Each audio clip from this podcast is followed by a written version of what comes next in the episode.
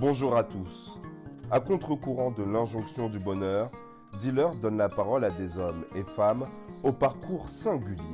Leur point commun Une sensibilité débordante, des parcours personnels et professionnels uniques et surtout des moments de fragilité. Hum. Pardon pour le gros mot. Je devrais peut-être dire de doute et de traversée du désert. Témoignages, parcours de vie, récits.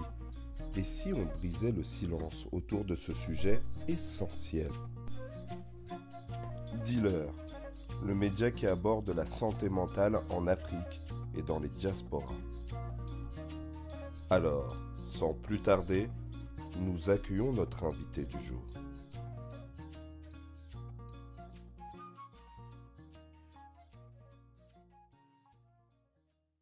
Bonjour, alors je m'appelle euh, Audrey Coupé de Carmadec. Euh, alors je vais bientôt avoir 30 ans. Je suis journaliste, je suis aussi illustratrice et je fais partie d'une association qui s'appelle Consentis et qui lutte contre les violences sexuelles en milieu festif.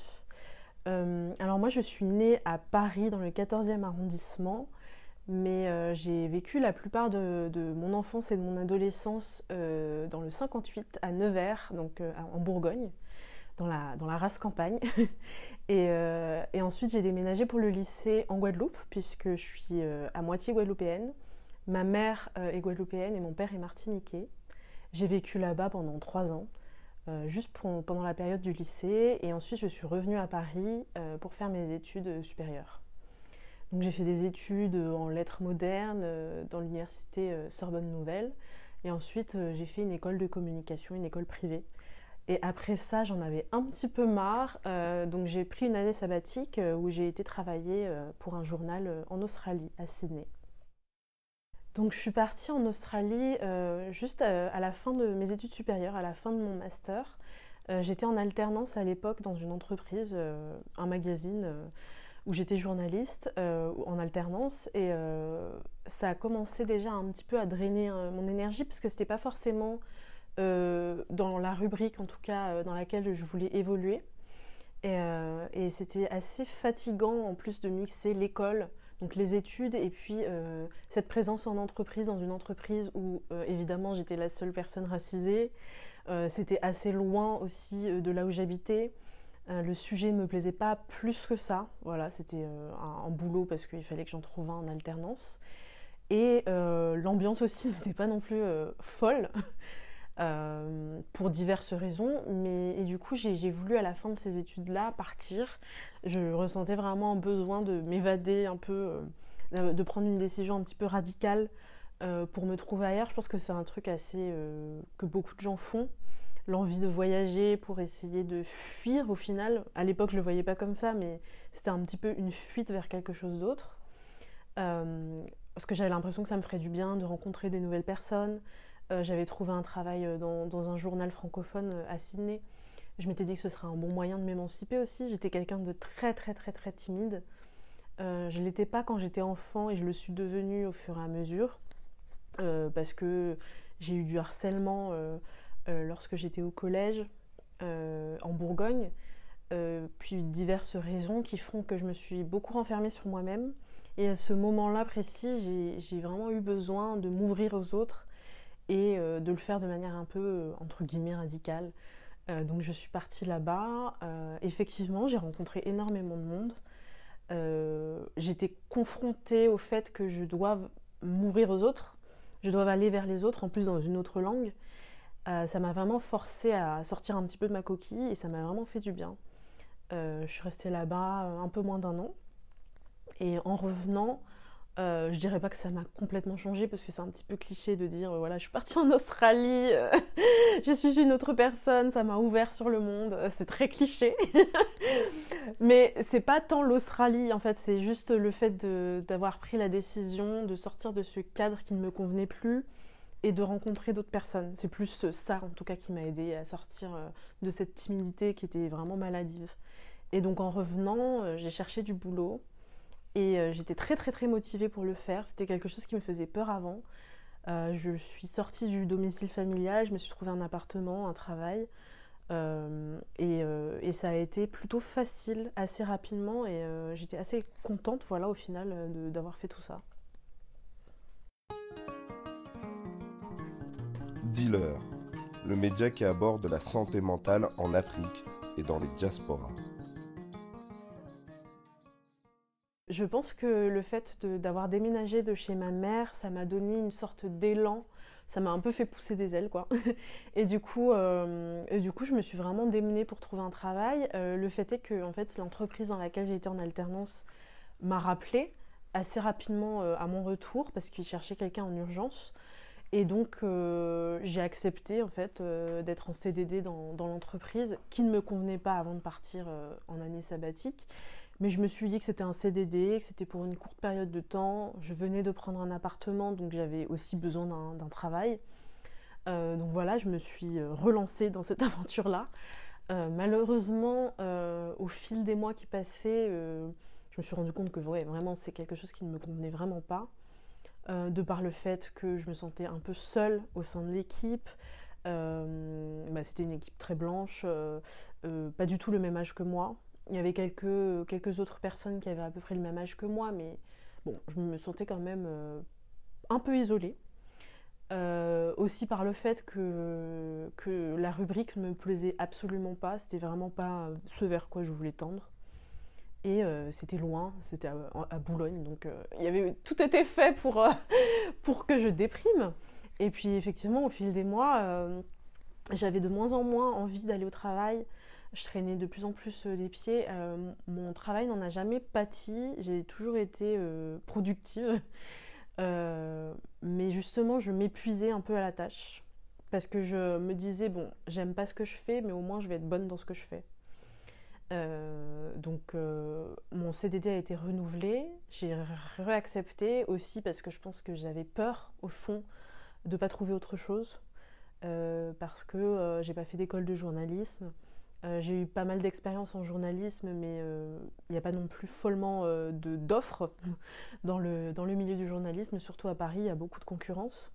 Donc je me suis dit, bon, on me repropose un deuxième CDD, c'est pour une autre courte période, ça va aller, je vais serrer les fesses. mais au final, au fur et à mesure que les mois passaient, vraiment, ça devenait très très très difficile psychologiquement. Euh, j'avais l'impression un peu d'être inutile euh, à la société parce que j'avais pas, comme je prenais pas de plaisir à faire ce que je faisais, euh, j'avais du mal à y trouver un sens. Et du coup, je pense que la perte de sens dans ce qu'on fait au quotidien, c'est ce qui vraiment décourage et déprime. et voilà, donc les mois passés et plus les mois passaient, plus je déprimais moins je trouvais du sens à ce que je faisais. Je continuais de travailler, je continuais de venir, il euh, n'y a pas de souci, mais vraiment euh, plus aucun plaisir euh, à, ce que je faisais. Et venait la, fin de mon CDD et vraiment je comptais les jours, littéralement. J'avais un petit calendrier où je cochais les jours, c'était un peu triste. Et, et, au final, à la fin de mon CDD, on a voulu me proposer un peu un CDI, mais enfin un peu implicitement. Mais j'ai fait comprendre que c'était pas possible, vraiment. Euh, et ça a vraiment été un soulagement lorsque je suis partie de l'entreprise. Euh, les gens de l'entreprise ne comprenaient pas pourquoi je quittais le boulot sans avoir euh, autre chose derrière. Mais pour moi, ça a vraiment été un, un, très grand soulagement. Et au final, j'ai été assez motivée à trouver quelque chose qui me plaisait par la suite parce que je me suis dit, voilà, ça vraiment plus jamais. Je ne veux plus jamais qu'un travail vraiment me, ronge la santé mentale comme ça, parce qu'au final, je pense que j'ai fait un burn-out. Vraiment où je traînais de la patte pour y aller, où j'étais déprimée, où je me tuais un peu à la tâche. Et euh, je savais que je voulais plus du tout faire ça. Donc au final, euh, ça m'a fait euh, du mal. Mais c'était un mal un peu pour un bien, parce que je savais vraiment que je voulais pas retourner vers ce genre de choses. Donc pendant cette période-là, euh, dans cette entreprise, vraiment, euh, surtout vers la fin, je pense les 4-5 derniers mois qui me restaient euh, dans mon deuxième CDD, je, venais tous les jours. Il n'y avait aucun problème avec ça. Enfin, aucun problème. Non, je traînais de la patte, mais je venais tous les jours.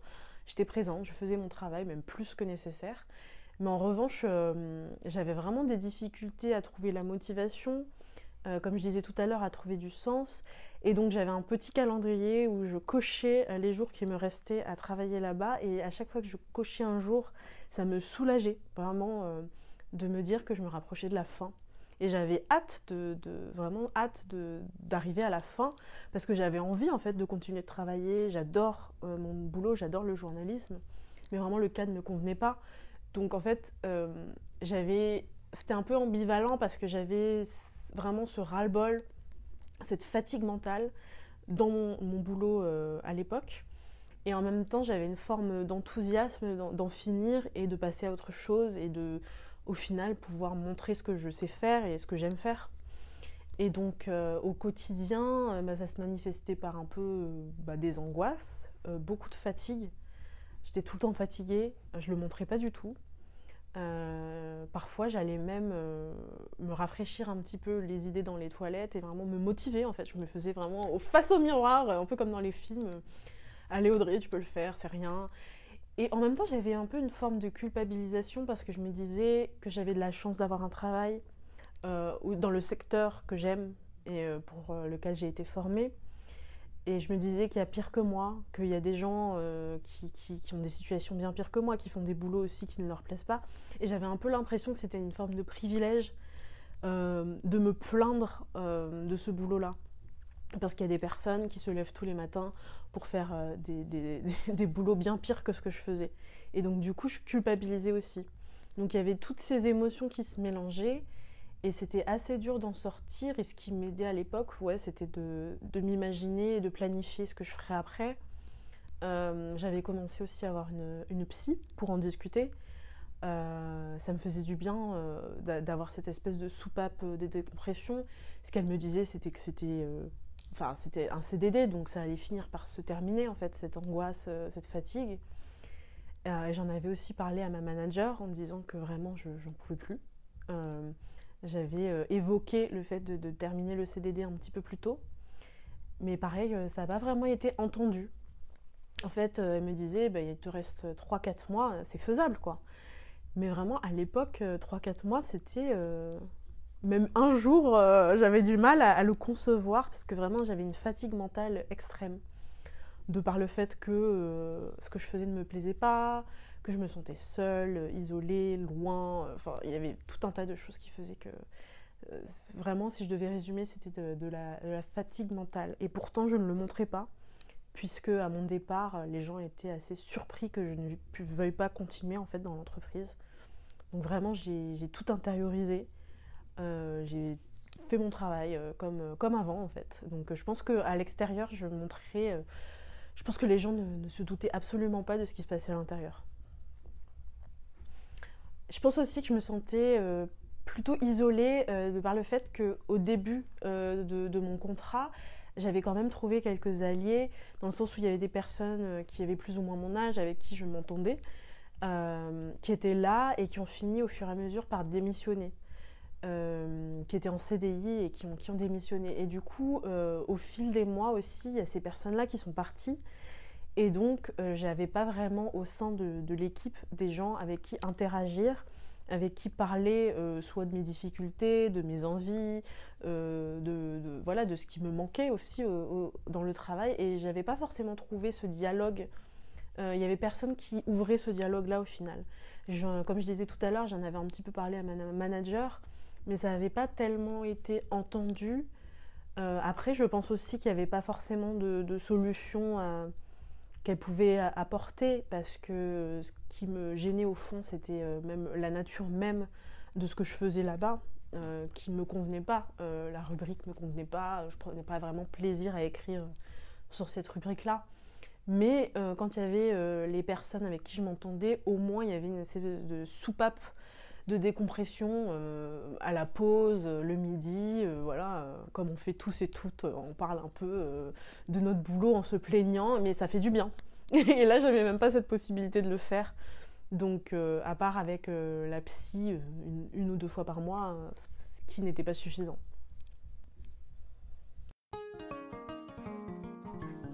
Dealer, le média qui aborde la santé mentale en Afrique et dans les diasporas. Alors pour m'aider dans tout ça, euh, déjà pour commencer, avant d'aller euh, voir une professionnelle, euh, j'avais un peu commencé même en travaillant à me tourner vers les trucs un peu développement personnel. avec le recul, je me rends compte que c'était, il y avait des conseils et tout que j'appliquais, mais c'était très individualisé et j'avais, je me mettais beaucoup de pression aussi pour aller mieux. Comme je n'allais pas forcément mieux avec tous les petits conseils qu'on pouvait trouver un peu sur internet, bah, du coup je m'en voulais encore plus. Euh, c'est un peu le piège bah, du développement personnel, c'est très individualisé, euh, euh, c'est un peu, on te dit, bah, c'est à toi d'aller mieux, c'est toi qui as les clés, mais preuve en est qu'il y a tout un système qui est organisé aussi pour que ça ne se passe pas forcément comme ça, donc c'est pas que de la force de nos bras qu'on peut s'en sortir. Avec le recul, je le vois, à l'époque, je ne l'avais pas vu.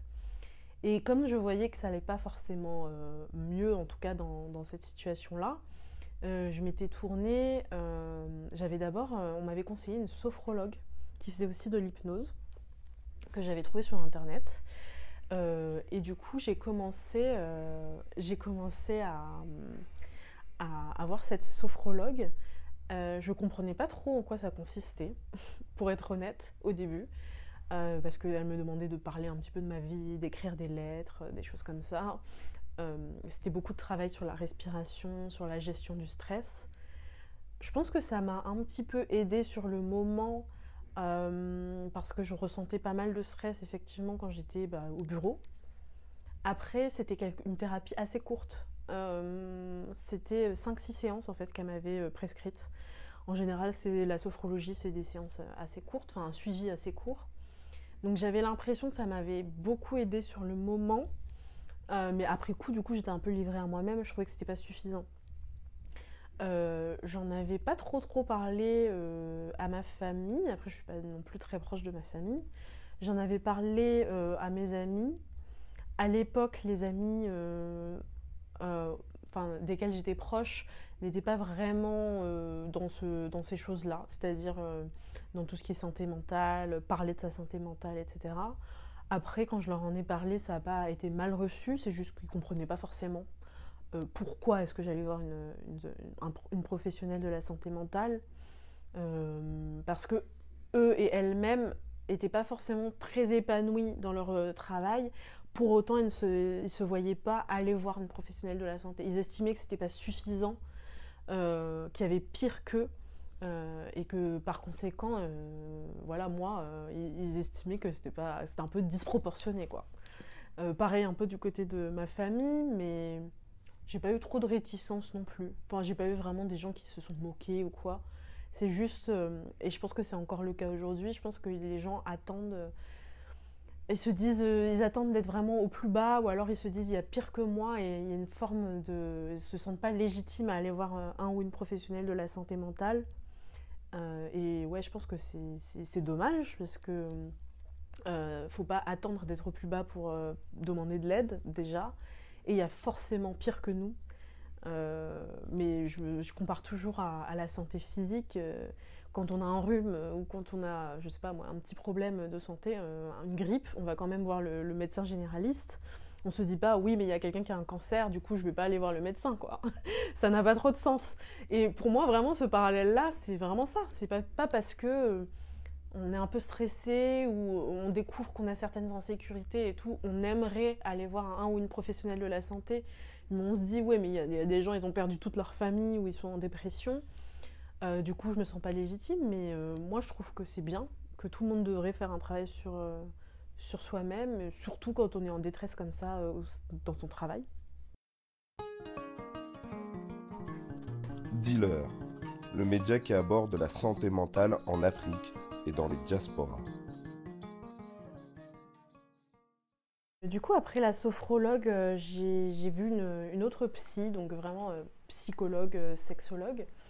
Euh, et j'ai commencé une thérapie. Euh, après, je pense que comme tout le monde, avec, euh, avec la pandémie, ça m'a remis un petit peu un, coup de, de. Hein.